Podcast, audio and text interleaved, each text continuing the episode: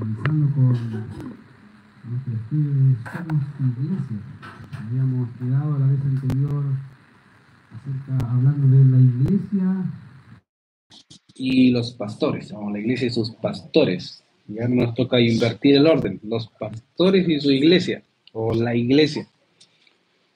Ahora, es interesante notar, queridos, que en el tiempo que pasa, eh, es bueno recordar ciertas cosas para poder mejorar. Yo creo finalmente que entre más dedicamos tiempo a la Biblia, más conocemos al Señor y más se supone deberíamos parecernos a Él.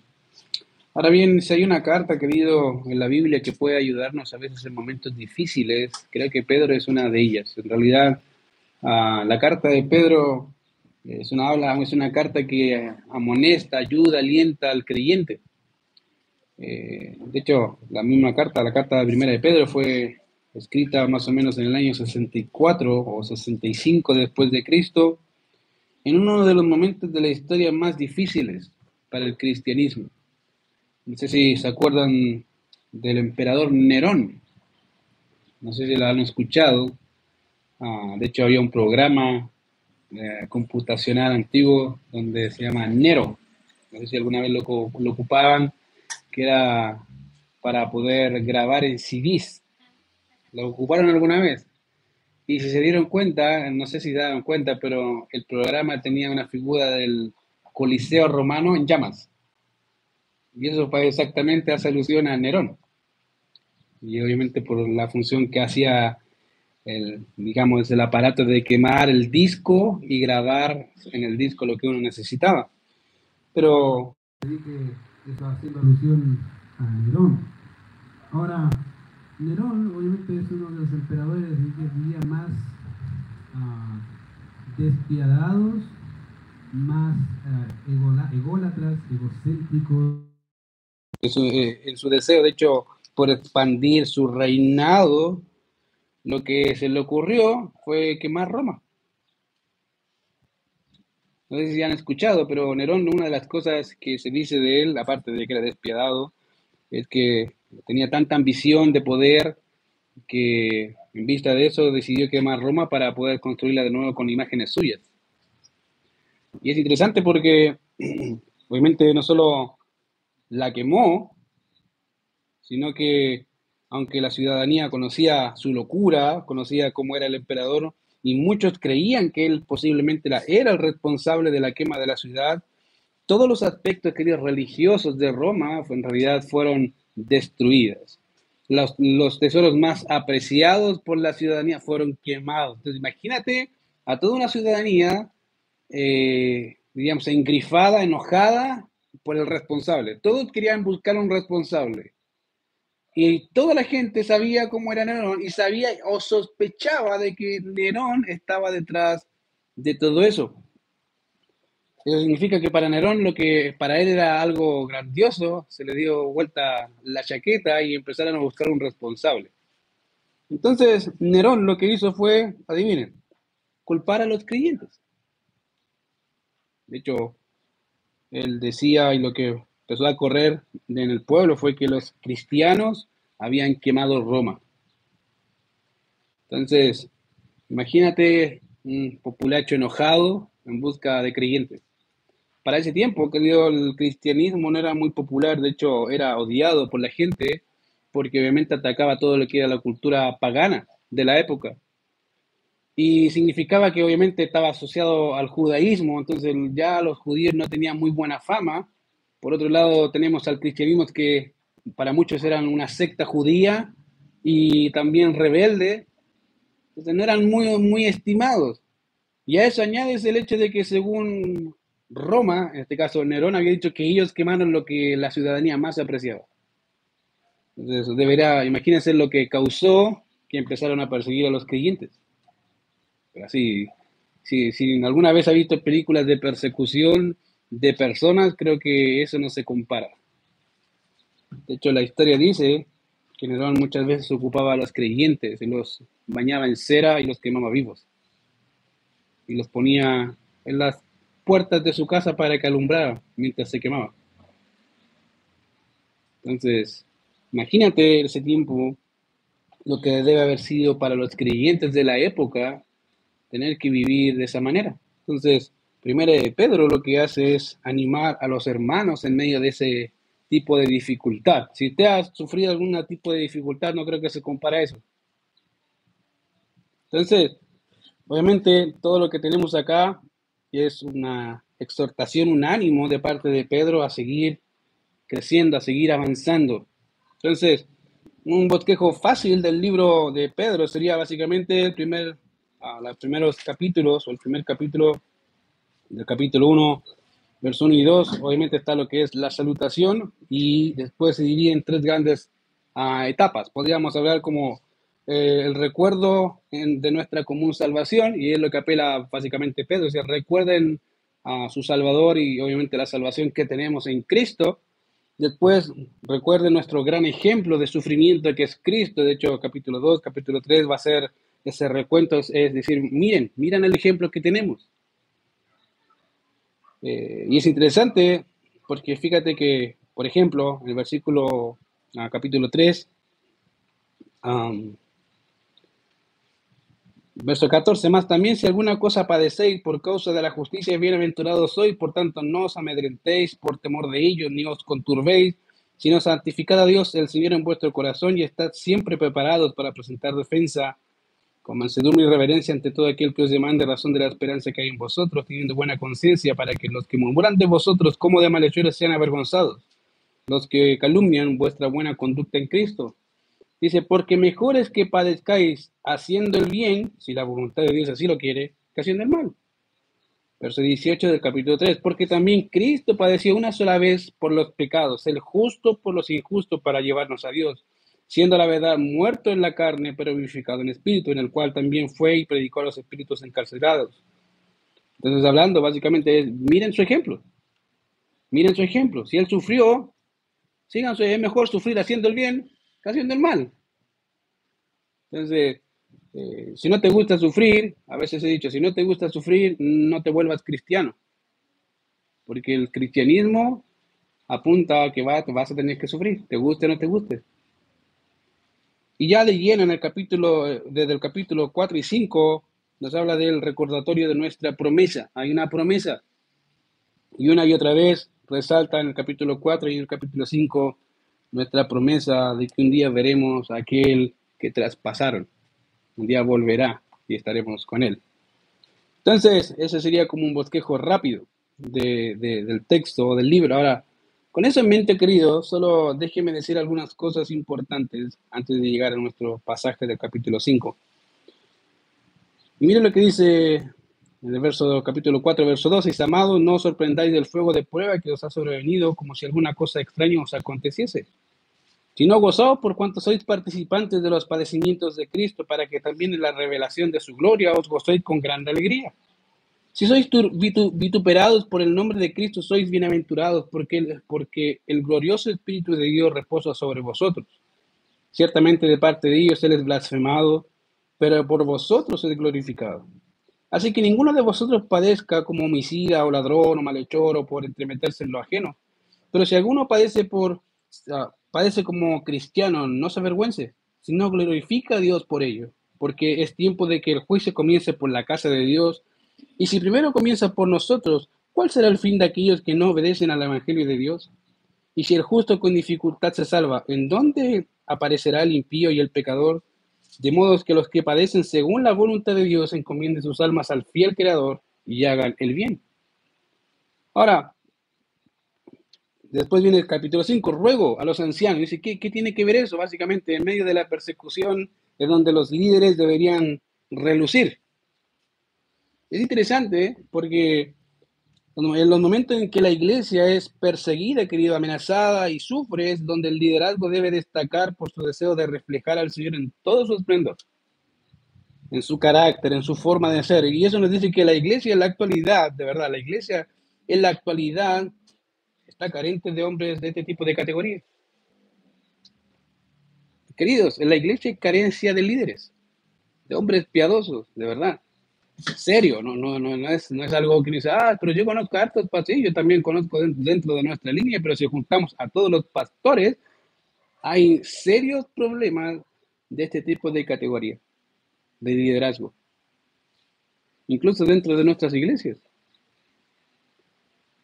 Creo que estamos en un momento en que la iglesia, si bien no es perseguida como en el caso de Nerón, a veces el liderazgo se ve amenazado por diferentes circunstancias y calla cuando debería hablar. Y es interesante porque, como les dije, eso nos dice que en la actualidad la iglesia está carente de hombres de esta categoría, hombres que uh, quieran servir al Señor y a su iglesia como el único deseo que el nombre del Señor sea engrandecido, hombres que sean que los hombres particularmente crezcan a la imagen del Señor Jesucristo. Hay pocos así. De verdad. Me gustaría decirle, hay muchos, ¿no? En realidad no son muchos, son poquitos. En nuestra línea conocemos a algunos de esos poquitos, pero si tú juntas a todos los que conocemos, son pocos. Son pocos los hombres o líderes que quieren, en realidad, si pudieran ellos dedicarse a estudiar y, y otro o, que nadie lo viera o que solamente estuviese de aquí, no ser tan famoso o no ser famoso, mejor para ellos. Hace poco les comenté a una de las comentarios que hizo Henry Tolopilo de John MacArthur, dijo, él, no le interesa eso. No le interesa tener gente. Lo único que quiere es servir al Señor. Hoy, querido, la competencia por quien tiene la iglesia más grande creo que es más importante que, que, lo que el Señor quiere de su iglesia. Y es que crea, crezca la imagen de su Hijo. Y eso es el problema porque hemos cambiado las prioridades. Hemos cambiado el enfoque. Entonces, es un problema de carencia de líderes. Y en segundo lugar, en los momentos de dificultad, de asolamiento, donde el liderazgo de los pastores debería relucir como aquellos que han sido instruidos por el mismo Señor, revelado en su palabra, diciendo y haciendo lo que el Señor dice.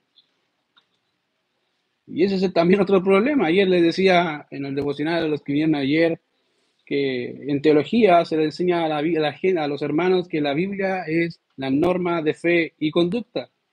Pero en la actualidad parece más de fe que de conducta. Porque en realidad la gente quiere aprender teología, pero no quiere que la teología moldee su vida a la imagen del Señor. Entonces, en realidad es más de fe. Y eso ha sido un problema también para los pastores porque se centran en enseñar y no ser moldeados por ella. Es un problema. Por eso hay tanta inmoralidad dentro del pastorado. Tanta gente que no debería estar ahí. Ayer pasaba un buen tiempo, pero me hacía recordar tantos personajes que conocen, los hermanos conocen, tantos pastores, yo no conozco a ninguno de los que decían, y todos mal. Ni uno destacaba por su piedad, decía, oh, tan mal estamos. Sí, así estamos. Es interesante notar que, querido, ese es un problema serio. Cuando la iglesia, cuando Israel se apartó del Señor, una de las cosas que los profetas le decían, en mi pueblo pereció, ¿por qué? ¿Por falta de qué? Conocimientos. No querían conocer. Querían seguir en su rumbo y tampoco había líderes que querían, eso, aunque Dios los puso ahí, no que no estaban haciendo su trabajo. Entonces, como les dije, es un problema serio cuando hay líderes que no deberían estar ahí. Deberían salir. Se lo digo honestamente.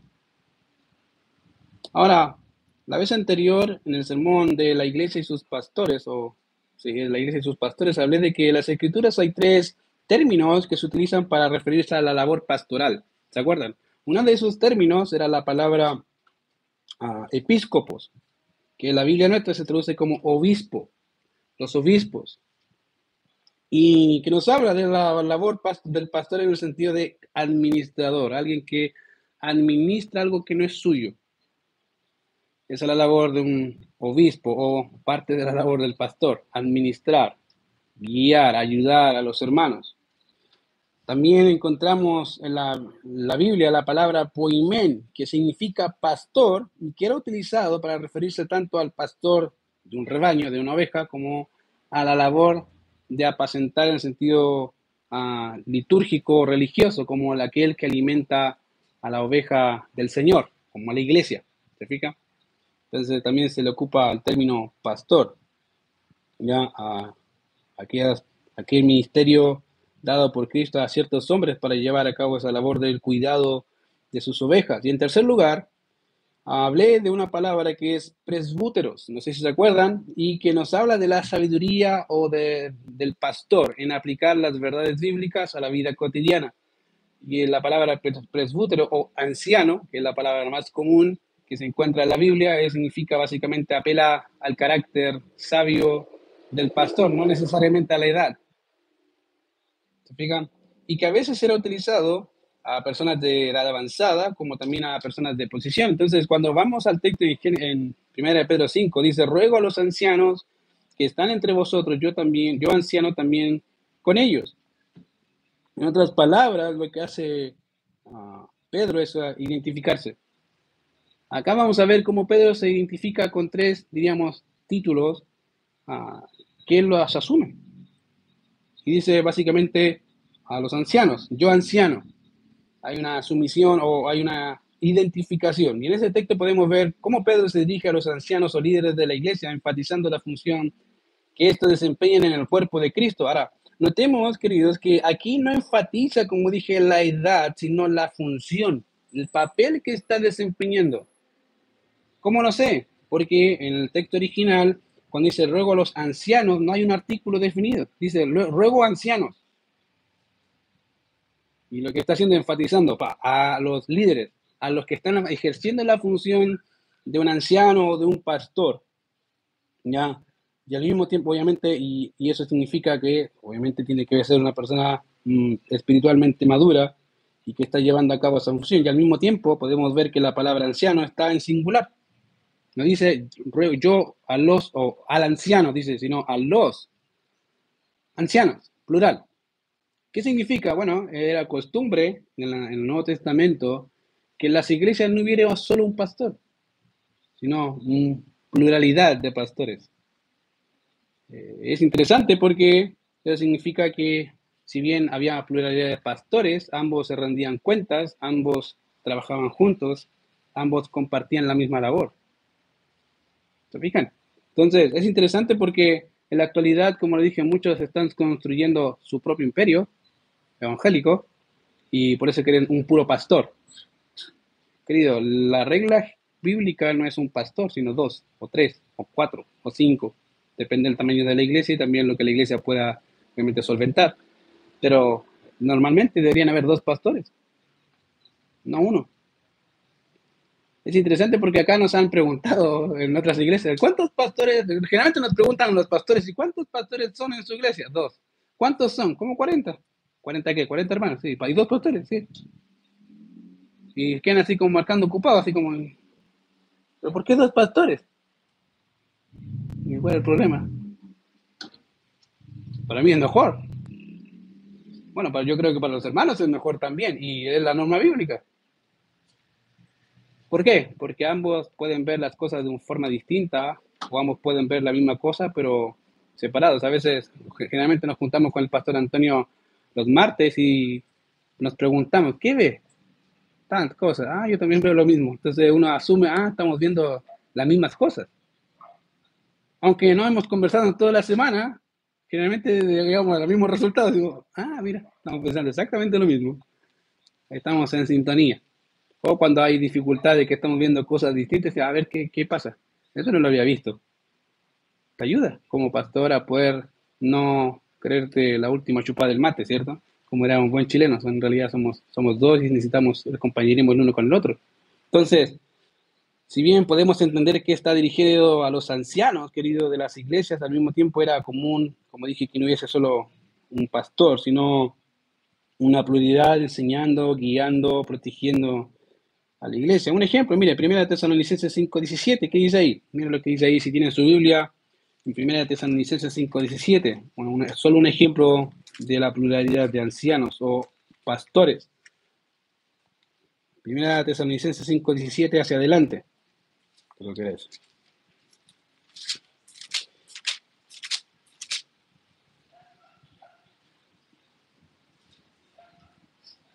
No, eso no es.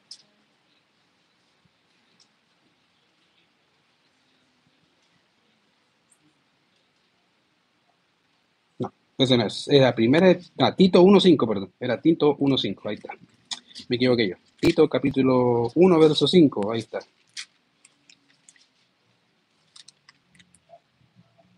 Ahí está, porque dice, por esta causa, le dice Pablo a Tito, te dejé en Creta. Para que, dos cosas, una, corregir lo deficiente y establecieses, ¿qué cosa?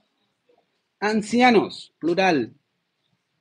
En cada ciudad, así como yo te mandé, querido, era natural que hubiese más de un pastor dentro de una iglesia. ¿Ya? Por eso dice que establece, establecieses ancianos en cada ciudad, en cada localidad, que hayan grupos de pastores. Ahora, eso es parte, querido, por, por lo beneficioso que es y también por nuestra propia naturaleza corrompida. Entonces, Pedro dice, yo ruego a los ancianos, dice yo anciano también con ellos y testigo de los padecimientos de Cristo. Ahora, notemos que Pedro, aunque pudiera haber dicho algo como esto, igual citar lo que podría haber escrito, podría haber dicho, yo Pedro, apóstol de Jesucristo y autoridad sobre ustedes, porque la tenía. Querido, fíjense, Pedro podría haber dicho, mira, yo soy apóstol de Jesucristo, tengo autoridad sobre ustedes por Cristo, pero en vez de hacer ese juego, en realidad se baja al nivel de los pastores. Dice, yo también anciano con ustedes, soy uno más. Lo que hace es no dirigirse a los pastores en su condición de apóstol, sino en su condición de uno como igual a ustedes. Como uno que está para servirles, para ayudarles, para animarles en medio de la dificultad, de las pruebas y el dolor. Ahí estoy yo, dice Pedro. Si, puedo estar orando por ustedes, ahí estoy. Soy uno más. Dentro de todo el rebaño del pastor, de los pastores, acá estoy. Y esto nos dice algo que obviamente aunque tenía toda la autoridad delegada por Cristo para exhortar con firmeza a los pastores, les anima en su labor diciéndole, les ruego. Fíjate que al principio del pasaje dice, les ruego, os ruego. Es raro, ¿cierto? Que teniendo la autoridad que tenía, les dice, ¿saben qué? Yo en realidad soy uno más que ustedes y les ruego que hagan esta, esta tarea. Es. Por eso le dice, ruego a ustedes. Y nos muestra, querido, que ese Pedro que conocimos en los evangelios, impetuoso, ese Pedro cambiante, ha cambiado. Imagínate, para acá probablemente Pedro ya posiblemente era anciano ya. Y ya ha cambiado. Ya no es ese Pedro discutía con los doce quién sería el primero en el reino de los cielos o con los 20, o con los 30, con los 10, ya, no es ese Pedro, es un, es un Pedro distinto que entiende que Cristo lo designó en ese lugar, no por él, sino a pesar de él. Pedro sabía muy bien eso. Por eso para él es tan fácil asumir una condición y decir, yo estoy uh, uno más. Y estoy aquí porque el Señor me puso aquí, no porque yo quería estar aquí. Si usted les pregunta en general a los pastores, les van a decir algo parecido parafraseado diferentes cosas. ¿Alguna vez te imaginaste estar predicando? No. ¿Y por qué estás ahí? Porque Dios me puso aquí. Yo hubiese estado haciendo otra cosa. Y si me preguntas a mí, yo hubiese dicho lo mismo. Yo diría, yo no, yo no hubiese pensado estar acá. Lo más seguro hubiese estado en otro lugar, en, en otra circunstancia, pero no acá. Y nunca me imaginé estar acá tampoco. No era mi plan. Y ahí empieza la pregunta. Entonces, ¿cómo llegaste de ahí para allá? Uh, buena historia. Pero principalmente no fue mi idea. Entonces, es interesante notar que Pedro entendía perfectamente eso y ahora Pedro no solo se reconoce como uno entre ustedes, entre aquellos grupos de pastores, sino también como un testigo de los padecimientos de Cristo. Ahora bien, querido, la palabra testigo es interesante porque puede tener dos dos connotaciones. Puede hablar de un testigo ocular, de una persona que vio acontecimientos y obviamente eh, fue, ah, diríamos, como un testigo de primera persona. Esa palabra se utiliza mucho en lo que es ah, investigaciones. Cuando tú haces una investigación o le preguntas a una persona que hace investigación, dice, los testigos básicamente principales son estos. Este, este, este vieron los acontecimientos. Bueno, y en ese sentido, Pedro tenía todo el derecho de hacerlo. ¿Se acuerdan que una de, las, una de las primeras cosas que hace Pedro para reemplazar a Judas fue que aquel que iba a reemplazarlo tenía que ser qué? Hechos, capítulo 1, ¿se acuerdan?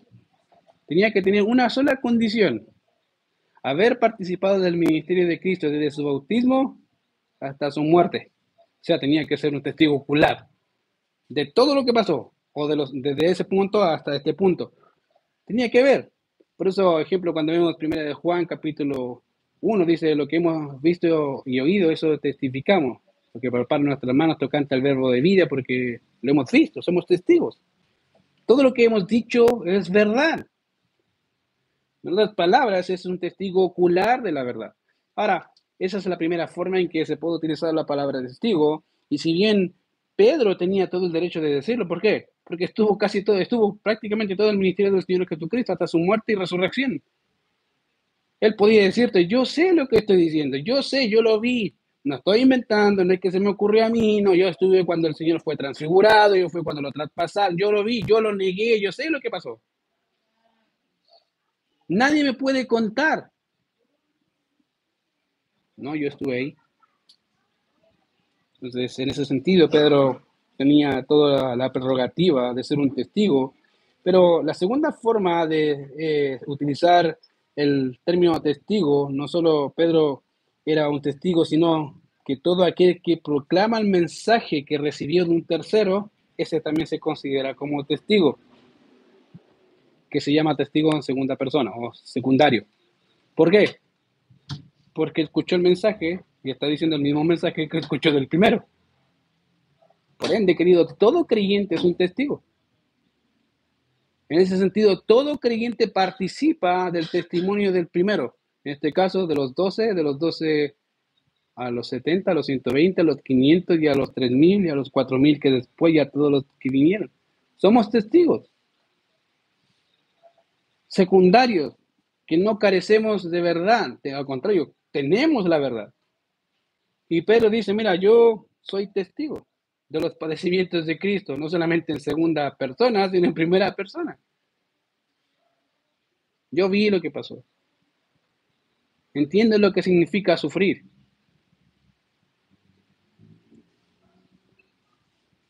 Y entiendo también lo que nos espera. Y eso significa que apela a un tercer, diríamos, a, un tercer nombre. Dice participante de la gloria que será revelada. Y eso nos dice básicamente la esperanza que Pedro tenía, querido. Pedro entendía perfectamente quién era Cristo, pero también entendía qué es lo que el Señor había dicho. Obviamente Pedro tenía, a pesar de las circunstancias de la iglesia, aquella esperanza que todo creyente debería tener todos los años, que un día Cristo volverá. Yo no sé si eso te anima o te desanima, pero debería animarte. Querido, Cristo viene. Va a volver. Y eso debería animarte a trabajar más. Y más. Y Pedro entendía eso. Imagínate haber estado en los tiempos de Pedro, siendo uno de los doce o de los 120, habiendo, habiendo visto al Señor, tantos milagros, maravillas, que muere, resucita y estás presente y después te dice, voy a volver. Pero espérame, ¿qué harías tú? Y, ah, ya, bueno, nos vemos. Eh, te espero aquí sentado, vale. O en realidad diría, va a volver el rey. ¿Qué harías tú? Creo que actuarías igual que Pedro. Lo espera hasta la muerte. Él dijo que viene. El problema de la actualidad es que la iglesia y los pastores han perdido la noción de eso, de la esperanza. Querido, la esperanza es una de las cosas más vitales para el cristianismo. ¿Sabes por qué? Porque en eso eh, esperamos a alguien que no miente. Y si no lo crees, creo que no estás entendiendo el Evangelio. Porque Él dijo que volverá. No importa si hay dolor, no importa si vas a llorar, si vas a gritar, si mueres, no importa la muerte ya no tiene potestad sobre nosotros, no importa si muere, Él va a volver. Y esa es una de las cosas más gloriosas que hay, no importa si mueres. ¿Sabe por qué? Porque un día vas a resucitar y vas a tener que dar cuentas. A veces la gente dice, bueno, va, bueno, voy a hacer lo que pueda durante esta vida para el Señor, que en realidad pues, prácticamente poco y nada. Pero déjame decirte que un día vas a dar cuenta. Ahí no va a estar ni tu esposa, ni tu esposo, ni tu pastor. No, no, no, no. Vas a estar tú frente al juez, frente al rey. ¿Qué le vas a decir? ¿Qué excusa le vas a dar? Eso es una buena pregunta. ¿O solo vas a cerrar la boca y avergonzada decir, Señor, que me dediqué a hacer otras cosas, Señor, estaba tan ocupado? O ocupada con tantas tareas, tantos quehaceres. Querido, no se te puede olvidar esta esperanza que Pedro tenía y que no solamente participara él, todos aquellos que creen en Cristo van a participar. Todos aquellos que creen un día van a ser participantes de la gloria que va a ser revelada. Y eso debería llenarte de gozo, como te decía, y de expectativa, esa expectativa como de un niño. No sé si has visto a tu hijo cuando dice, te voy a regalar esto, y todos los días te pregunta, ¿ya y cuándo? ¿Ya y cuándo? y ya, yo a veces a mi hijo le digo, no le digo porque ya me aburre. Toda la semana, ¿y cuándo, eh? ¿Y cuándo, eh? ¿Y cuándo? ¿Y Navidad? ¿Y cuándo Navidad? Ya, ¿y cuándo lo regalo? ¿Cierto? Como un niño. ¿Cuánto viene? ¿Cuándo? Querido, si fuéramos más así como niños sería mucho más fácil. Pero se nos ha olvidado hacer así. Entonces, no solamente Pedro se identifica con los pastores, sino que les encomienda una labor. Entonces, creo que muchos, queridos de nosotros, sabemos o podemos recordar uh, momentos más restauradores para la vida de Pedro. Si alguna vez has pensado que has fracasado en tu vida cristiana, creo que Pedro te entiende perfectamente. Perfectamente. Y obviamente es porque la vida del apóstol Pedro, después de haber negado al Señor y, saber y, de saber que había resucitado, tiene que haber sido esa, esa, ese momento. Yo, yo, yo no me lo imagino que después de negar al Señor, llorar amargamente, verlo morir, saber que resucita. No solamente llena de gozo, sino ¿qué le voy a decir? ¿Con qué cara? Voy a decirle, señora, aquí estoy, ¿cierto? Aquí estoy, señor. No, yo, ni me, yo, yo, digo, de, plano, yo ni me presento. Digo, no, mejor me voy de ahí. Pero Pedro no. Fíjate que no solamente fue un momento en que tuvo que hacer frente al Señor, sino que tuvo que ver con sus propios ojos cómo negó a su Señor. ¿Cómo negó aquel que dijo que seguiría hasta la muerte y tuvo que verlo vivo después? No, yo digo, ¿sabes? Yo no, me hubiese, no, no me hubiese gustado estar en los pantalones de Pedro. No. Prefiero haber dicho no, de haber dicho nada y salir corriendo que decir, no, voy a morir por ti, Señor. Y en el momento de los que hubo, me voy para atrás. No, no, no, no, no. ¿Lo conoces? No. ¿Estás? Y lo mal, la palabra dice que mal, maldijo. Literalmente. No, no lo conozco a este hombre. Yo creo que debe, ser, debe haber sido el momento más crucial para Pedro. Tener que verlo nuevamente vivo frente a sus ojos, como había dicho. Creo que en su mente y en su curación tuvo que haber pasado miedo, vergüenza, tristeza, un sinfín de emociones, todos a la vez. Pero cuando llegamos a Juan capítulo 21, fíjate que es interesante porque en Juan capítulo 21 creo que es uno de los pasajes más restauradores que hay para un hombre derrumbado, literal. Eh, en Juan 21, verso 15 en adelante, vemos cómo el Señor a pesar de lo que había pasado y como su apóstol le negó, le hace una pregunta, Pedro, ¿me amas? Oh, yo creo que esa pregunta tiene que haber sido de esas esa preguntas que no, mejor no me pregunté. Señor, tú sabes que te amo. La, pero la, la palabra literal que el Señor le está diciendo a Pedro, Señor, Pedro, tú me amas con ese amor de Dios abnegado, entregado. Y Pedro dice, Señor, tú sabes que te quiero. No sé si has visto esa, esa sensación cuando uno va o cuando la mamá, bueno, para generalmente pasa por la mamá, cuando la mamá dice, hijo, te amo, te amo mucho con todo mi corazón, y el cabro chico te dice, sí, yo también te quiero. Bueno, esa es la idea. Es como si yo, yo entiendo. No puedo decir que te amo como tú me amas a mí, pero sí te puedo decir que te quiero, te quiero lo suficiente. Y el Señor le dice, pastorea mis ovejas. Después le vuelve a preguntar, Pedro, ¿me amas? La misma pregunta. Y, el Señor le dice, eh, Pedro le responde lo mismo, Señor, tú sabes que te amo. Y el Señor le vuelve a responder, Pedro, apacienta mis ovejas. La tercera vez le vuelve el Señor, el, el Señor le vuelve a preguntar, Pedro, ¿me quieres? Lo único que respondió Pedro fue, Señor, tú sabes que, tú lo sabes todo. Tú lo sabes todo. Y él le dice, básicamente, apacienta a mis ovejas. Cristo, querido, le dice, haz la obra a la cual te llamé. A pesar de lo que haya pasado, sigue haciendo. Párate, levántate y sigue adelante. Si esto no se acabó. Por eso le dice, apacienta mis ovejas, apacienta mis corderos.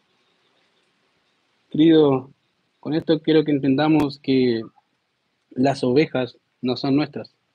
Ustedes no son míos. Ni ninguna oveja de ningún pastor. Solo tienen un pastor. Y es el dueño de todas las ovejas. Y es Cristo. Es el único. No hay otro. Y eso lo digo porque a veces los pastores se creen dueños de las ovejas. De verdad. No, es que esta es mi oveja, no, querido, no es tu oveja. Es la oveja de Cristo. Hay que apacentarla como lo haría Cristo. Y obviamente es Cristo quien murió por las ovejas. Él sustenta sus ovejas, Él las cuida, Él las alimenta. Y los ancianos o pastores simplemente somos o deberíamos ser un ejemplo diminuto, diría barato, casi como una mala copia de quién es Cristo. ¿Verdad? Diría mala porque somos re mala copia. Por lo menos yo me considero re mala copia de Cristo. Esa copia barata que en vez de ser un PlayStation 5, son un Atari. Uh, no, no hay otra cosa mejor. Bueno, así. Y es porque obviamente debemos ser un reflejo de quién es Cristo con su iglesia. Ahora, fíjate que Pedro dice, o nos dice, que la iglesia debe ser cuidada apacentada por los pastores que el mismo Señor puso. Por eso dice, apacentad la grey de Dios que está entre vosotros cuidando de ella. Ahora, la idea de apacentar que tenemos aquí es la labor de un pastor de ovejas, si se fijan ahí, que es apacentar es una obra de un pastor, pero que está asociada a un anciano, a un presbútero, una persona que tiene no solamente eh, tiene sabiduría para aplicar los mensajes, para aplicar la palabra, sino que es una persona que cuida las ovejas. Y la palabra apacentada aquí es un verbo, y eso es un problema para, para, para muchos. ¿Y por qué? Porque es un verbo imperativo que no nos da opción de hacer otra cosa. Como pastores, queridos, nuestra labor principal es apacentarles, nutrirles, enseñarles, esa es nuestra tarea principal. No es apapacharlos principalmente, sí hay que hacerlo de vez en cuando, pero no, pero principalmente es decir, alimentarlos, cuidarlos. Por ende, no es una opción para los pastores y el hecho de que esté en tiempo pasado nos dice que es una labor que debe asumirse de, de una vez por todas. ¿Por qué? Porque el pastor a veces se le olvida que es pastor o tiende a relajarse en su labor. Pero dice, no te puedes relajar. Es tu labor, es tu trabajo. Dios te puso ahí. Muévete. Básicamente la idea es, haz el trabajo sin rodeos, sin más tardanza, deja de ser perezoso, trabaja. el trabajo del pastor es difícil y un pastor de ovejas es difícil, tiene que pasar hambruna, tiene que ver que no, no, no se le pierda las ovejas, tiene que ver que las ovejas tengan buen pasto, porque si comen mala hierba se enferma y se puede morir. Tiene que llevarlo en buena, a, buena agua, porque si no se puede morir. Querido, las ovejas son delicadas. Pues el pastor prácticamente tiene que estar atento. Más encima, los lobos hacen su tarea. ¿Te acuerdas de Jacob cuando trabajó por Lea? ¿Qué, le dijo a Labán? Le trabajó siete años. Cuando se moría un cabrito, ¿quién te lo pagaba? Yo. Cuando estaba en la noche fría, ¿quién tenía que cuidar de las ovejas? Yo. Pues es el trabajo de un pastor. Y más de un pastor de almas, con mayor responsabilidad. ¿Por qué? Porque voy a tener que dar cuenta al pastor de los pastores. Me va a decir, ¿qué hiciste con tu tiempo? ¿Qué hiciste con el dinero? ¿Qué hiciste con lo que qué hiciste? ¿Cómo, cómo lo ocupaste? Querido, eso, eso, bueno, no sé si quiere ser pastor alguno de ustedes, pero esa es la tarea que le va a tocar si quiere ser pastor. Tener que rendirle cuenta a uno mayor. Y las cuentas se pagan carito. Por eso Santiago dice, no os hagáis maestros muchos de vosotros, sabiendo que recibiréis mayor condenación, mayor castigo. ¿Por qué? Entre mayor responsabilidad, mayor castigo. Más responsable eres. Fíjate que Pedro es como que si dijera a los pastores, dejen de holgazanear, de hacer cualquier otra cosa diferente a las a que Dios les llamó Ah, querido, la labor nuestra no es ah, simplemente pasar tiempo con ustedes, que es parte. A mí me encanta pasar tiempo con la gente, de hecho, es una de las cosas que más disfruto. Mi señora es testigo, me, me encanta pasar tiempo con la gente. Pero no es mi labor principal. La labor principal es pasar tiempo de calidad en la palabra con ustedes, eso sí. No pasar tiempo por hacer tiempo, sino pasar tiempo de calidad, pero con ustedes, pero con Biblia que nos sentemos a conversar un rey de repente sale algún tema, bien, la Biblia dice tal cosa, mira. Eso es tiempo de calidad. Eso es tiempo en realidad que uno puede decir, ah, wow, lo aproveché, o sea, fue buena la conversación porque no hablamos cualquier tontera, sino que hablamos cosas que son de beneficio. Entonces, querido, lo que hace Pablo, Pedro acá obviamente es animarnos, consolarles, protegerles, exhortar a los hermanos, pero la labor del pastor es exactamente la misma, es animar, exhortar, proteger, animar al rebaño. La pregunta entonces es, ¿cómo, cómo apacentamos a la grey de Dios? Ahora, fíjate que Pedro dice, bueno, cuidando de ella. Obvio, si tienes un rebaño, ahora, puedo hacer una traducción, la palabra rebaño puede ser traducida como rebañito, una pequeña manada de ovejas, ¿no? Esa grandota, no, no, es un pequeño rebaño, como acá. Ustedes que son pastores pequeños, como si Pedro me está diciendo, tú que eres un pastor de un rebaño pequeño, dedícate a hacer tu tarea. Déjate de hacer tonteras. Y dedícate a hacer tu trabajo, tu labor. Ahora, como dije, ¿cómo apacentamos a la grey del Señor? Y Pedro dice, dice, cuidando de ella. Ahora, la palabra que tenemos aquí, que es para que se traduce como cuidar, es la palabra episcopeo, donde sale la palabra episcopo y que significa mirar sobre. Y la otra vez, ¿se acuerda que mencioné que hay un ejemplo de, de Warner Bros. Muy, muy, yo me, acuerdo, siempre me acuerdo porque es muy chistoso, de, del coyote con el perro. ¿Se acuerdan? ¿Qué hacía el perro? Perro ovejero, grandote, ¿cierto? Siempre estaba en una colina mirando las ovejas. Atento. Y ahí estaba el zorro tratando de qué? De comerse la oveja. Esa es la, esa es la idea. Ese es el trabajo. Querido, el pastor es como ese perro ovejero que mira las ovejas constantemente, está mirando. Callado, a veces participa de las ovejas, pero está vigilante. ¿Para qué? No vaya a ser que aparezca el lobo o el zorro y quiera llevarse una oveja. Y esa es la idea acá. Tiene que ver con supervisar o vigilar a las ovejas de los peligros que pueden estar presentes. Ahora, en el Oriente, querido, en el Oriente Medio, el pastoreo de las ovejas era, es muy diferente al pastoreo de acá en Chile. Es diferente, pero así, marcadamente diferente. El pastoreo chileno, generalmente, las ovejas van adelante del pastor. ¿Sabes por qué? Porque las ovejas se escapan. Ahí están la, la oveja para allá, la oveja, la ¿cierto? Para allá, para acá.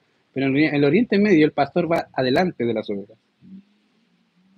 O sea, no solamente, fíjate, el pastor no solamente se dedica a alimentarlas, a cuidarlas, sino también les instruye para que conozcan la voz del pastor. Por eso el Señor ocupó esa figura del pastor muy, muy en él, porque dijo, mis ovejas oyen qué? Mi voz. Porque les enseña a las ovejas a escuchar a su pastor. Hace mucho tiempo atrás vi un video de, un, una, de una- un reflejo de eso, excelente, me encantó, donde ponían a tres personas jovencitas, dice, ya, llaman al rebaño, y estaba todo el rebaño esparcido por todo el campo, y empiezan a hacer sonidos, y dije, ¿y estos sonidos de, qué? ¿De dónde salieron? Y vino el primero, nada, las ovejas, ni se, ni se movieron las ovejas. Vino la segunda, hizo el medio show, nada. El tercero lo mismo. Llega el pastor todo tranquilo y hace el sonido, llamando a la oveja. Y todas las ovejas así. Y todos, wow. Esa es la idea. Porque es diferente. Cuando el Señor dice, mis ovejas oyen mi voz, pues eso. El Señor dice, mis ovejas vengan. Y todas las... Listo, se acabó. El pastor del oriente, querido, es diferente al de acá porque él no solamente da comida, sino que él enseña a las ovejas a escuchar a su pastor. A que la oveja se dé cuenta que si no escucha a su pastor se va a caer, se va a dañar. Hay alguna oveja tipo, obviamente, esa es la figura que se ocupa acá, cuando dice el, el pasaje, cuidando de ella, y es básicamente como el Señor hizo con Israel en el desierto. El Señor iba delante de Israel, guiando a Israel. De la misma forma, el pastor debe guiar a la iglesia adelante de ella, como lo hizo el Señor. Y esto proporciona que el pastor pudiera ver con, por encima de las ovejas y ver también los peligros que habían alrededor de ellas. Samuel en su comentario me encantó lo que dice, y cito, dice, solo cuando el interés de los líderes está en la palabra y la exponen con como alimento a la congregación, crece cada creyente dejando el infantilismo para consolidarse en la firmeza de la fe. Y eso es verdad, querido, entre más se expongan en la Biblia, mejor. Deja de ser niño. Querido, de verdad, se supone que deberías dejar de ser como un niño chico. No, es que este, no, es que este, no, que la hermana, no, que el niño, no, que el color, no, que y uno dice, ya, señor, ayúdala a crecer para que entienda. No, es que me dijeron, no, es que me puso esta cara. Niña. Eso hace mi hijo, mi hijo con mi, con mi hija. Papá, la Valentina me tiró esto por la cabeza. Papá, la Valentina se puso a llorar. Y a veces pasa lo mismo en la iglesia. Pastor, el hermano me dijo tal cosa. Y yo le digo, hermana, ¿qué dice la Biblia? Vaya usted y dígaselo a ella. Ah, que se me olvidó, pastor. ¿Y es verdad? A veces somos como niños, en cuerpo de adultos, pero como niños. Querido, la idea de la fe es que crezcamos. No podemos ser siempre niños. Eso es un peligro para la iglesia y es probablemente algo que está faltando o que no está pasando en ti. De manera que el pastor, querido, nosotros debemos estar involucrados en la iglesia, no solo en un día determinado, querido. Por eso a mí me gusta invitar gente a mi casa, porque no me gusta estar solamente un día con ustedes. Trato de invitarlo, llamarlo, por lo menos, o escribirle por WhatsApp. ¿Cómo estáis? Porque, querido, el pastoreo no es un día. Querido, no es un día. Si piensas que el pastoreo es el día domingo, estás mal. Eso no es pastorear. Pastorear es todos los días si pudiera. Yo por mí tendría a todos los hermanos todos los días aquí disfrutando, riéndome un rato. Pero no puedo porque sale caro. Hay algunos que comen como estaba yo. Entonces digo, no va a ser es cuático, digo, ya. Y yo feliz. Feliz, no importa, no me interesa el dinero. Lo que me interesa es que aprendan, que pasemos tiempo juntos, que podamos crecer. Entonces, querido, el pastoreo no tiene que ver con un solo día, sino que uh, el tiempo que sea necesario para que la persona pueda crecer. Esto debido a que cada oveja es distinta la una de la otra. Hay algunas que son de ánimo opacado, ven todo negro. Digo, oh, señor. Y le digo honestamente, esas, me ponen triste. Digo, todo, pero ¿cómo todo negro? No, que soy pobre de mi miserable pecador. No, sí, yo sé que eres miserable pecador también, pero Dios nos libró. Ya. Sí, pero es que el día hace mucho calor. Mira el día. Y ya está lamentándose por el día. Porque después, cuando hace frío, es que hace mucho frío. Ay, señor. Reclama por todo este. Hay ovejas que son así. Hay otras que son súper animadas. ¡Eh, eh! Y hay que pararla. Espera, tranquila. Que no, quiere, quiere hacerla Tranquilo, tranquilo, tranquilo, tranquilo. Hay que pararlo. Hay diferentes ovejas. Eso es lo maravilloso de ser pastor, que tratas con diferentes personas, diferentes grupos, pero todas quieren servir así. Y hay que ayudarles. Y hay que darles alimento, buen alimento, para que puedan crecer sanos. Obviamente, lo que hay que hacer es un buen trabajo, querido, y para eso hay que dedicar tiempo. Ahora bien, este servicio debe llevarse a cabo, como Pedro nos dice, con tres cosas. Mira, en primer lugar, Pedro dice, no por fuerza, sino voluntariamente. En otras palabras, el anciano o el pastor no sirve por coerción. Querido, yo no sirvo porque me, a mí me, paguen. Si fuera por eso, o sea, hace rato me hubiese ido. No. Ni tampoco porque me obligan. ¿Sabías tú? Me gusta hacerlo. Sino de buena voluntad, y esa es la idea. Para el pastor no es una tarea esclavizante poder servir a los hermanos, sino, querido, en realidad es un gozo poder llevar a cabo esa labor que refleja el pastor de los pastores. Como digo, a mí me encanta. Creo que no hay trabajo más grandioso que ser pastor. Agotador como ninguno. Pero que es gozo, que me llena de gozo, sí, sin duda. ¿Por qué? Porque es una forma en que puedo reflejar más de, más de Cristo a otros. Me encanta. ¿Es difícil? Sí, es difícil. Pero obviamente debe, el pastor, obviamente debe trabajar con prontitud, pero también entendiendo la urgencia de la tarea a la que el Señor nos ha llamado. Debemos ser personas que trabajen voluntariosamente. Que trabajen. Querido, el pastoreo no es solamente dedicar un poco de tiempo a estudiar.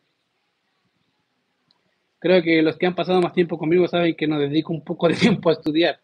Me encanta leer. Me encanta estudiar.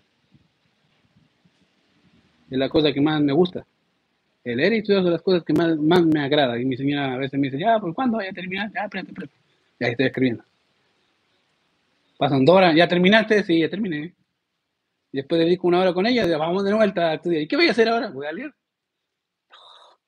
Yo creo que me dice, pero si recién leíste. Pero si no leíste el libro. Mira, mira. ¿Y cuántos? Y ahí me pregunto, ¿cuántos libros está leyendo? No, si son como cuatro nomás. Dos o tres por ahí, nada más. Ahí estamos. Querido, la labor pastoral no es fácil. Se ve fácil o dejamos que se vea fácil, pero fácil no es. Hay que dedicar tiempo a estudiar. Hay que dedicar tiempo para estar con las personas. Hay que dedicar tiempo a ser esposo y padre. Es tiempo. Entonces, por eso la labor pastoral es voluntaria. Nadie me obliga. Bueno, nadie de ustedes me obliga, en realidad. Pero sé que hay uno que sí. Que me dice, dale, dale, dale. Y por eso te puse ahí. Señor, estoy cansado. Ya, tranquilo, déjate reclamar. Dale, dale. Te iba a descansar. Aguántate. Entonces, por voluntad. Dos, no por ganancia deshonesta, sino con ánimo pronto. Ahora, en segundo lugar, vemos la motivación del corazón. Y aquí nos dicen, no por ganancias deshonestas. En otras palabras, siendo el principal propósito de tener o adquirir ganancias de los hermanos o enriquecerse a costa de los hermanos. Querido, esa no es una motivación, es la peor. Por eso dije que hay escasez de líderes.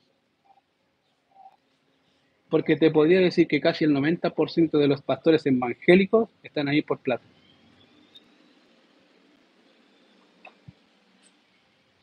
El diezmo. Y si no te dieran diezmo, ¿serías pastor? No, que no pueden. Es pecado.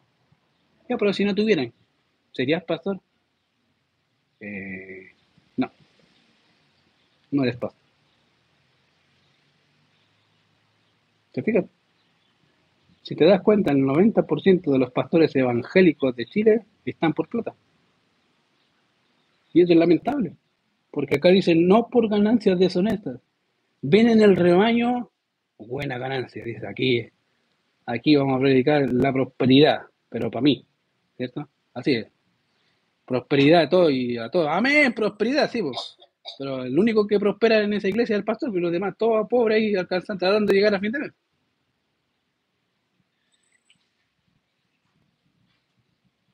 Querido ganar, esa es la motivación más equivocada que hay para servir. Este es un aspecto que apunta a aquellos falsos maestros que buscan el dinero como motivación del pastorado. Y está mal. Mal, pésimo. Pedro nos habla de esto cuando, ejemplo, en segunda Pedro dice, pero hubo también falsos profetas entre el pueblo, como habrá entre vosotros falsos maestros, que introducirán encubiertamente herejías destructoras, y aún negarán al Señor que los rescató, atrayendo sobre sí mismo destrucción repentina. Verso 2. Y muchos seguirán sus disoluciones por causa de los cuales el camino de la verdad será blasfemado. Verso 3. Y por avaricia harán mercadería de vosotros con palabras fingidas sobre los tales ya de largo tiempo. La condenación no se tarda y su perdición no se mi querido. En otras palabras, pero dice, van a ver entre ustedes gente que va a estar ahí, no porque los amen, no porque quieran el bien para ustedes, no, porque quieren plata. Y lo único que les interesa es la plata y sus propios beneficios. No hay otra razón. Es lamentable. Porque cuando la plata es el punto, entonces se fue. Está mal. Debería salir de ahí. Porque no debería llamarse pastor. Querido, con eso no estoy diciendo, y si bien no debe ser el dinero una motivación que dirige el corazón del pastor para servir, con eso no estoy diciendo que la iglesia no debe atender a la necesidad del pastor. Y debería. O de los pastores debería ser parte de sus necesidades. Hay hartos textos que nos hablan de eso, sobre la necesidad incluso de los apóstoles. De hecho, miren en 1 Corintios capítulo 9, para que vean un ejemplo ahí en Pablo. 1 Corintios capítulo 9, versos 7 al 14. Lo voy a tomar a modo de ejemplo para que vean un poco de eso. en el capítulo 9 estaban cuestionando el ministerio de Pablo. Y Pablo, bueno, hablando del apóstol Pedro también y otros apóstoles, mira lo que dice el verso 2. Verso 2, vamos hacia adelante. Dice, si para otro no soy apóstol, para vosotros ciertamente lo soy, porque el sello de mi apostolado soy vosotros en el Señor, contra los que me acusan, esta es mi defensa. ¿Se fijan? ustedes son, si ustedes no creen que yo soy apóstol, ustedes son mi sello. Yo los engendré. Yo les enseñé. Yo los instruí. Ahora, los que quieren discutir, bueno, vamos a discutir. Y mira la pregunta. Contra los que me acusan esta mi defensa. ¿Acaso no tenemos derecho de comer y beber?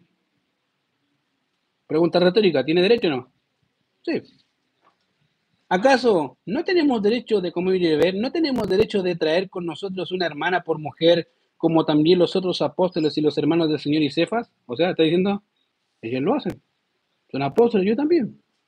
Dice, ¿no tengo derecho de hacer eso? Sí. Seis. ¿O solo yo y Bernabé no tenemos derecho de no trabajar? Buena pregunta. Y dice, no, pero ¿cómo no va a trabajar? Bueno, mira lo que dice ahí. ¿Quién fue jamás soldados a sus propias expensas? La idea ahí es básicamente trabajar como soldado sin que te paguen. ¿Quién trabajaría soldado sin que te paguen? Uno diría, no, estás loco. ¿Cómo van a matar gratis? Estás loco. Esa es la idea. Dice, ¿quién fue jamás soldado su propia piensa ¿Quién planta una viña y no come de su fruto? ¿O quién apacienta el rebaño y no toma de la leche del rebaño? ¿Digo esto solo como hombre? ¿No dice esto también la ley? Porque la ley de Moisés está escrito, no pondrás vos al buey que trilla. ¿Tienes cuidado de los bueyes? ¿O lo dice enteramente por nosotros? pues por nosotros escribió, porque con esperanza de ver el que hará, y el que trilla con esperanza de recibir el fruto. Si nosotros sembramos entre vosotros lo espiritual, ¿es gran cosa si cegaremos de vosotros lo material? ¿Se fijan? Es obvio. En otras palabras dice, mira, si yo tengo derecho, pero no quiero hacer uso de mi derecho, es el problema mío, pero ustedes deberían apoyar. Eso es obvio. Si yo estoy invirtiendo tiempo, fuerza, energía, estudio, cabeza y todo, es muy lógico que retribuyan de alguna manera.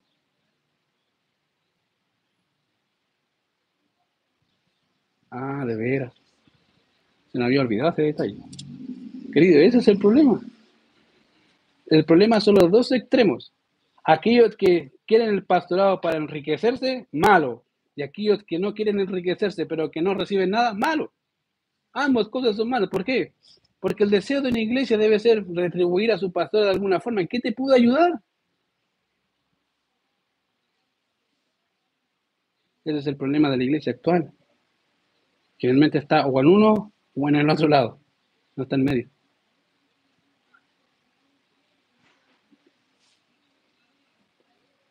Y es interesante porque, querido, la Biblia define el pastorado, aquellos que trabajan en, eh, trabajan en predicar y enseñar, y la palabra trabajo significa literalmente el esfuerzo hasta la fatiga. Cuando la, Biblia habla de aquellos pastores o eh, ancianos que trabajan en el ministerio de enseñar y predicar, la palabra trabajo ahí, primera, creo que es Tesalonicenses 5, 17 y 18, si no me equivoco, la traduce trabajo, pero la palabra ahí es, ese, no sé si alguna vez han quedado tan, pero tan molidos de trabajar todo el día que dice, respiró, necesito para, esa es la idea. Ese es el ministerio, tú dices, ahí está, gracias Francisco, para el cual también trabajo luchando según la potencia de él, hablando del apóstol Pedro, pues ya, del apóstol Pablo.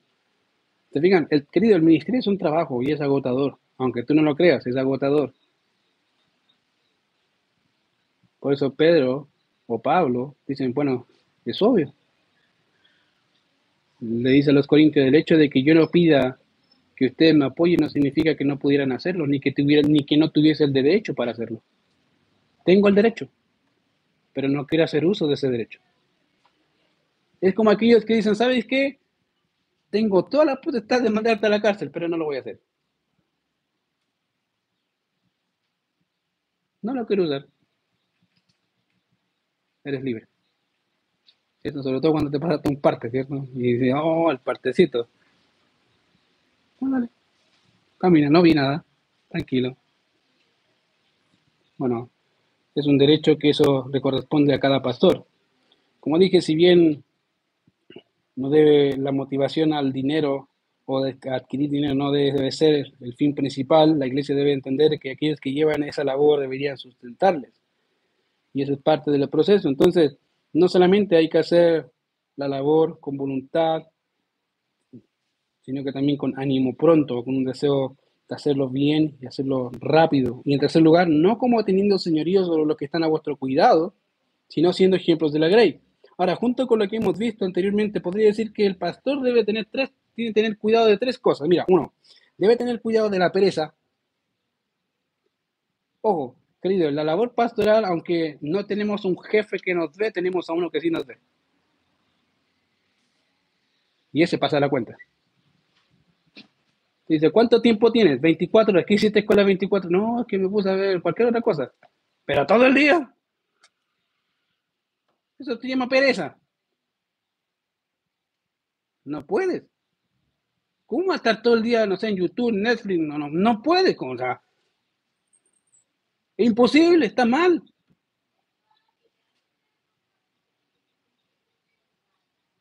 Estás cayendo en la pereza.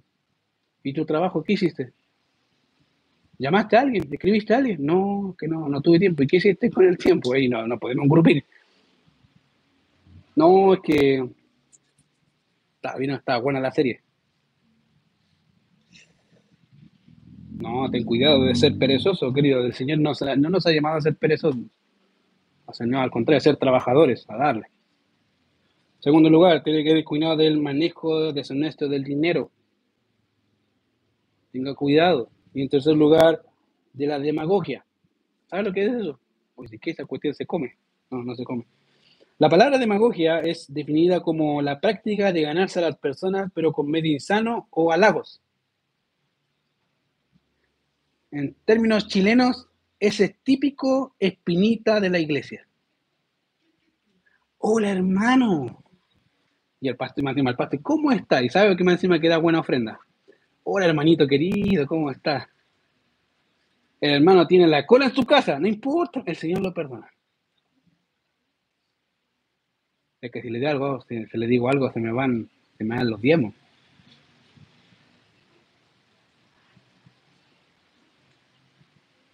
Como le dije, ese tipo de gente salga de ahí.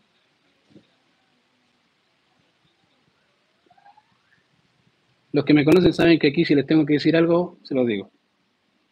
Y espero que el pastor Antonio sé que lo hace igual. No me interesa cuánto da. Y tampoco sé y no quiero saber. Si veo que está bien, lo voy a animar. Si veo que está mal, se lo voy a decir. Le gusta a usted o no le gusta, no es problema mío. Voy a hacerlo con toda la empatía y el amor posible. Pero eso es mi labor. Y la hago con gozo. No porque me guste pegarle palo, pero me gusta ver cómo crecen. Querido, la labor, como le digo, pastoral se ve fácil, pero no es tan fácil.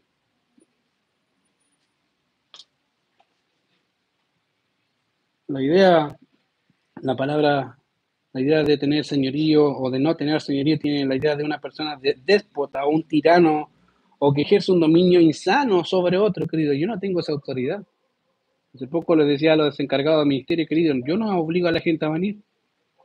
No es mi deber obligarlos. De hecho, yo no los obligo a venir. El Señor los obliga a ustedes, no yo. Él dice en su palabra, dice, no dejando de congregarnos como algunos tienen por costumbre. ¿Quién lo dice? Lo dice yo, yo, yo lo puse ahí. No, ¿quién? Dios, listo, ahí se acabó. Yo no obligo a servir a nadie. ¿Por qué? Porque no es mi responsabilidad. ¿Quién te manda? El Señor. El Señor dice que debes ocupar los dones. Problema tuyo. Yo te voy a animar, te voy a instruir, te voy a enseñar. Pero es tu tema. La idea de tener señorío tiene la idea de una persona déspota, tirano, ejerce dominio sobre otro. Querido, yo no tengo dominio sobre ninguno de ustedes. Hay uno que sí lo tiene, no yo. Y adivine qué hago yo cuando veo que alguien no quiere ser obediente. Digo, Señor, ya le he dicho no sé cuántas veces. Trátalo tú. Y le digo, y el Señor me dice, ¿de verdad? Sí, pase, sí. Dale, dale como caja, no me esté porfiado. Porque yo le he dicho hace rato, no quiere, no quiere. ¿Qué quiere el Señor que haga? Ya me tiene hasta aquí. Y al rato después, o la semana después, me entero que tuvo la semana más mala de toda su vida. Y digo, gracias, Señor. ¿Me escuchaste? ¿Vas a ser obediente? Sí, pastor. Voy a ser obediente aquí. ¿Qué, qué, puedo hacer, pastor? ¿Leíste tu Biblia?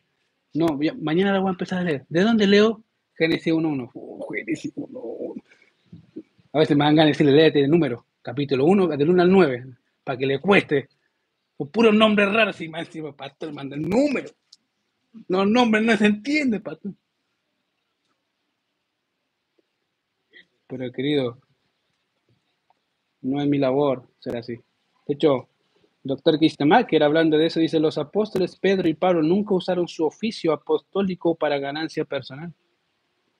Se colocaron a la par de los miembros de la iglesia para fortalecer al débil, sanar al enfermo y vendar al herido. Pedro nota que los ancianos deben servir al pueblo que ha sido confiado a su cuidado, y en griego, Pedro dice literalmente, no dominando las partes, las partes son las diversas partes de la congregación que han sido asignadas como porciones a los presbíteros en forma individual. Jesús entonces confía diversas partes de su iglesia a los ancianos y, las, los considera responsables ante Dios por el trabajo que cumplen.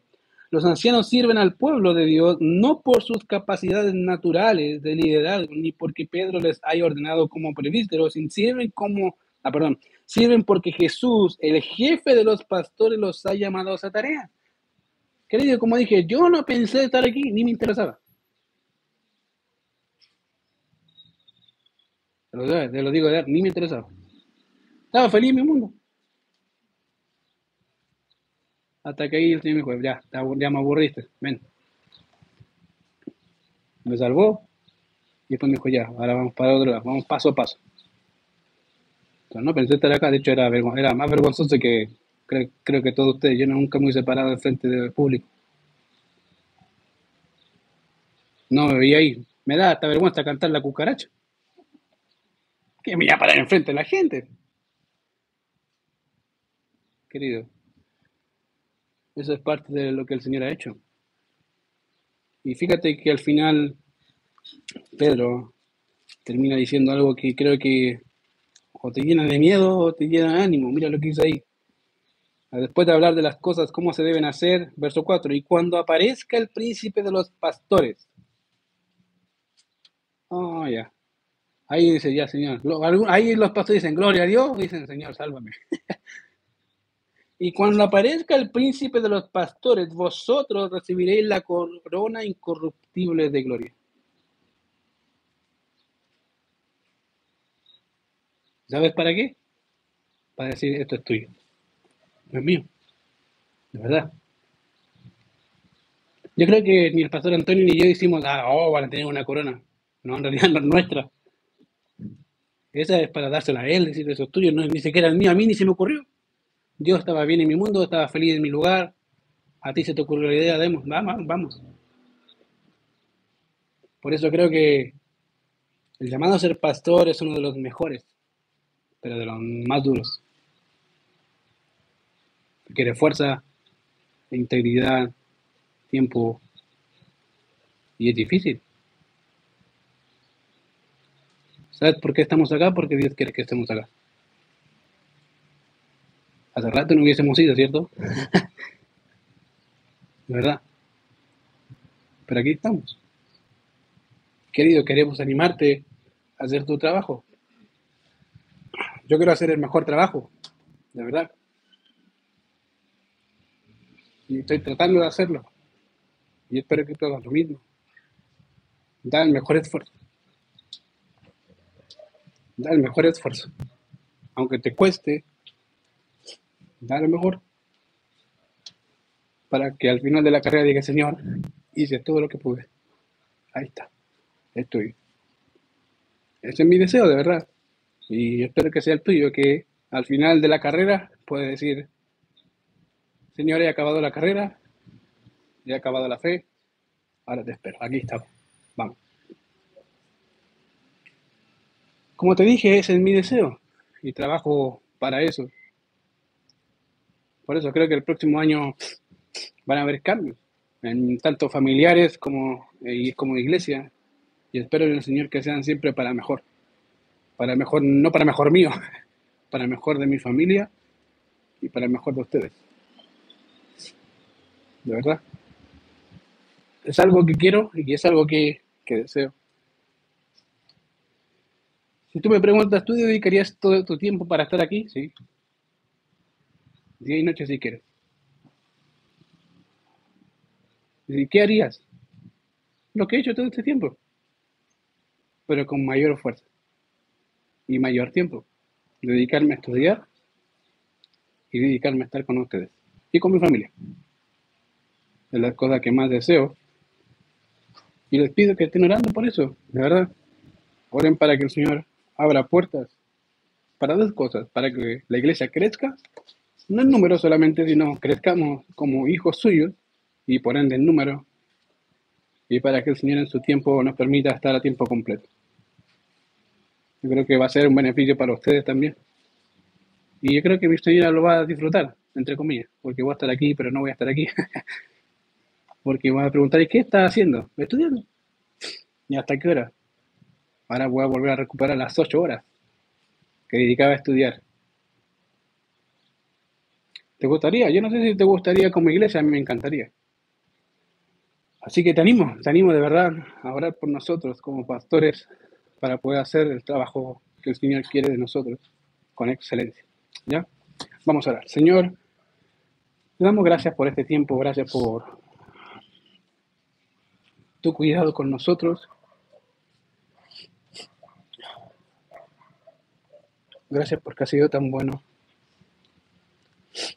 Y porque a pesar de las circunstancias, Señor, has sido fiel con nosotros. Te ruego ah, que nos ayude como pastores a hacer el trabajo como tú lo harías, Señor.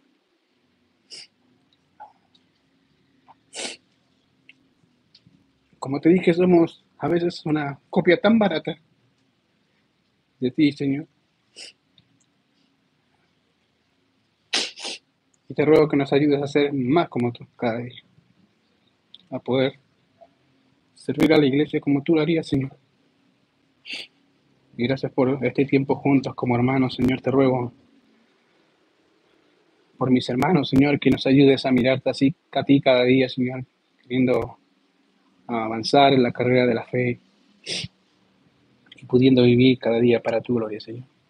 Gracias por este año que nos has dado de poder servirte y de poder ah, avanzar un paso más. En Cristo Jesús. Amén. Pastor.